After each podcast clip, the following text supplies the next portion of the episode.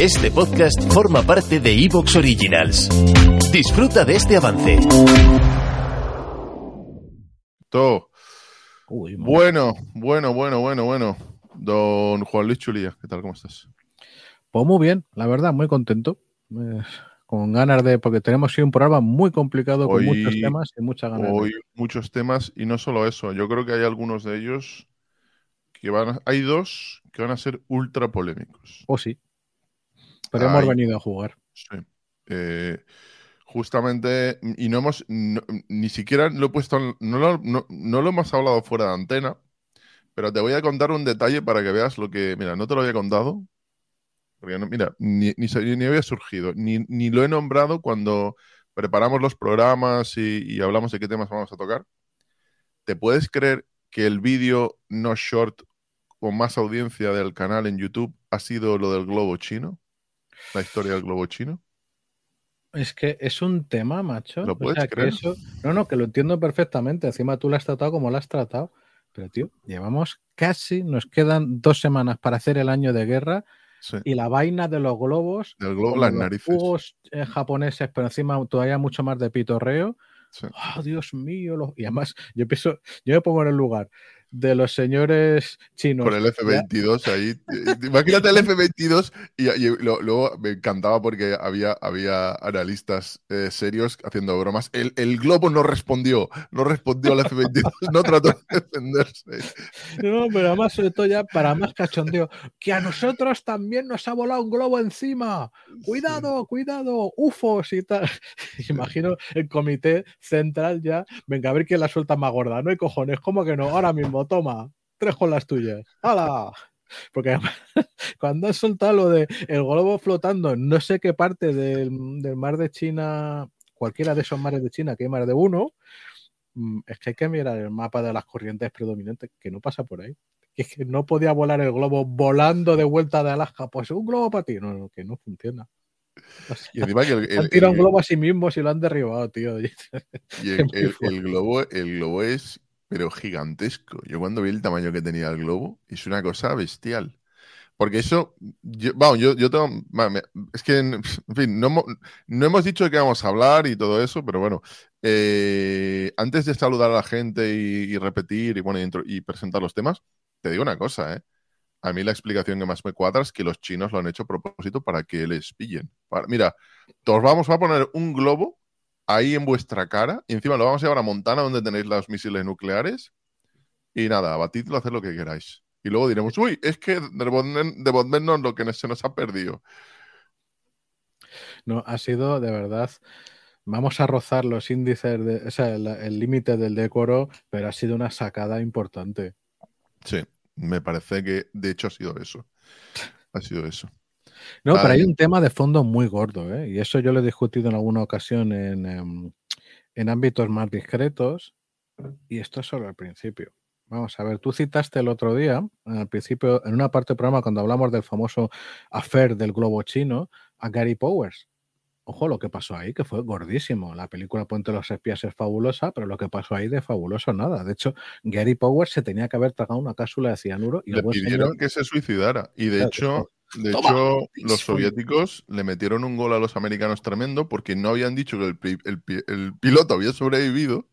Mm. Contaron una milonga, los servicios secretos que que hoy nos había, se nos ha perdido un avión, no sé qué, y luego hacer una rueda de prensa con el piloto vivo, eh, que fue tremendo. Y luego, eh, perdón, es que la historia además de con por quién lo intercambian, lo intercambian por un espía finlandés Comunista que había vivido no sé cuántos años en Estados Unidos, que lo encuentran porque una moneda que tenía un microchip, no microchip, no, era un microfilm, eh, eh, un niño que vendía periódicos se dio cuenta que pesaba más o menos, no recuerdo.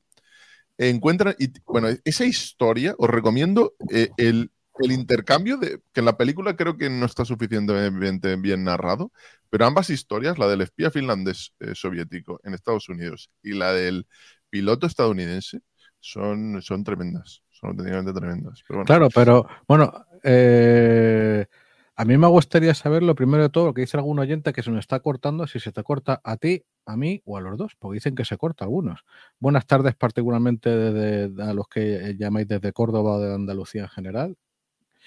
Y, en fin, a lo que voy, hay un tema muy serio con esto. Si comparamos Gary Powers con lo que está pasando y va a pasar, que si tú te bajas a un dron, te bajas hierro. Y si te bajas un dron civil, te bajas un dron que alguien ha lanzado. Entonces, vamos a alcanzar más todavía de lo que ya lo estamos haciendo, cotas eh, inéditas de lo que se llama denegación plausible. O sea, de alguien le ha tirado un dron a alguien. Yo no he sido, yo no sé nada. Y yo particularmente, teniendo en cuenta el punto del mundo en el que estamos, yo asumo que no va a ir a menos, sino a más los vuelos de todo tipo eh, de drones de cierta entidad, en el límite de 25 kilos, incluso superior, cruzando el estrecho. En teoría es para pasar droga y cosas por el estilo, en la práctica es para más cosas. Y con esos bueyes se mordearán y esa es la realidad que tenemos aquí y en otras partes del mundo. Entonces, hoy, con toda razón, nos echamos unas buenas risas con, con la troleada mística de los chinos, pero mañana, cuando no sean globos, sino que sean otras cosas de un dron que aparece por cierta parte y está donde no debería, tomando imagen de donde no debería, pues hay que convivir con eso. Voy a presentar los temas. Hay dos noticias más que para mí son brutales. Una es eh, la filtración por parte del, del, Bueno, filtración. Eso es una entrevista, es una, charla. Por parte del ex asesor de Zelensky, Alexei eh, Arestovich, que tuvo que dimitir el mes pasado. Oh, sí con una conversación mm, que parecía, oye, lo que decía mm, me recordaba mucho a las conversaciones al principio, cuando empezamos estas tertulias, eh, lo que decía Lucas, ¿no? Esto lo, comentaremos, lo comentaremos luego, si, te parece. Eh, y además, una tercera noticia, que es la ofensiva eh, rusa en, en, Ucrania, creo que es. Ahora vamos a hablar al detalle de ello. Pero antes de estos dos otros gran temas, si os parece, me gustaría hablar de algo que has propuesto, Juan Luis, y a mí, te lo digo sinceramente, ¿eh?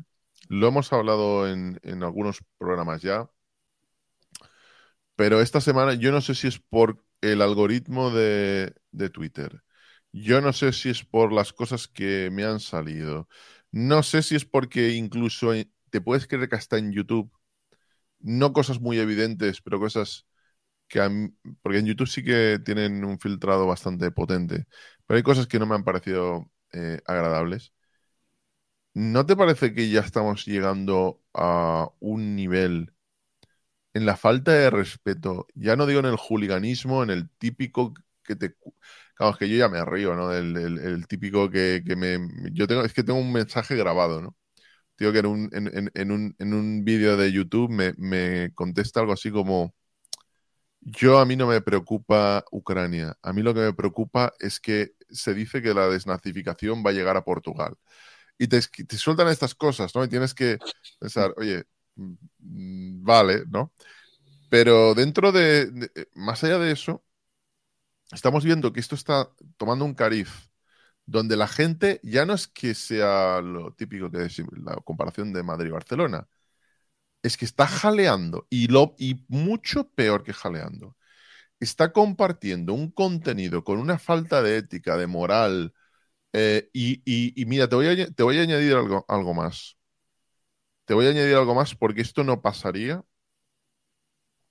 sin que algunas ultra, porque esto no son multinacionales, estos son mega multinacionales estadounidenses no pongan filtro cuando a ti te han bloqueado la cuenta por muchísimo, muchísimo, muchísimo, muchísimo menos. y aquí hay gente compartiendo brutal. ¿Eh? ¿Perdón? Que lo mío fue descojonante. O sea, tú comparas. No lo puedo saber porque los señores de Twitter no me han informado de por qué me bloquearon mi primera cuenta. Sé que hubo una denuncia masiva y como no sé por qué mensaje fue, asumo que fue que publiqué una foto de Biafra en blanco y negro, de antes de nacer yo, de adultos y niños, y por esa foto me bloquearon. Y luego ves lo que ponen. Claro, yo, bueno, alguien dirá, bueno, tú, eh, Juan Luis, tienes gente que mm, es muy troll anti, anti tuyo mm, y, bueno, pueden haberse puesto de acuerdo 10 o 15 personas y te pueden haber tirado. Pero vamos a ver, independientemente de, independientemente de eso, hay unos filtros.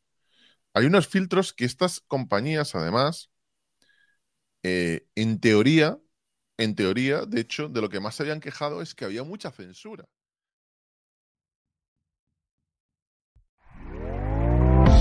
¿Te está gustando lo que escuchas? Este podcast forma parte de Evox Originals y puedes escucharlo completo y gratis desde la aplicación de Evox. Instálala desde tu store y suscríbete a él para no perderte ningún episodio.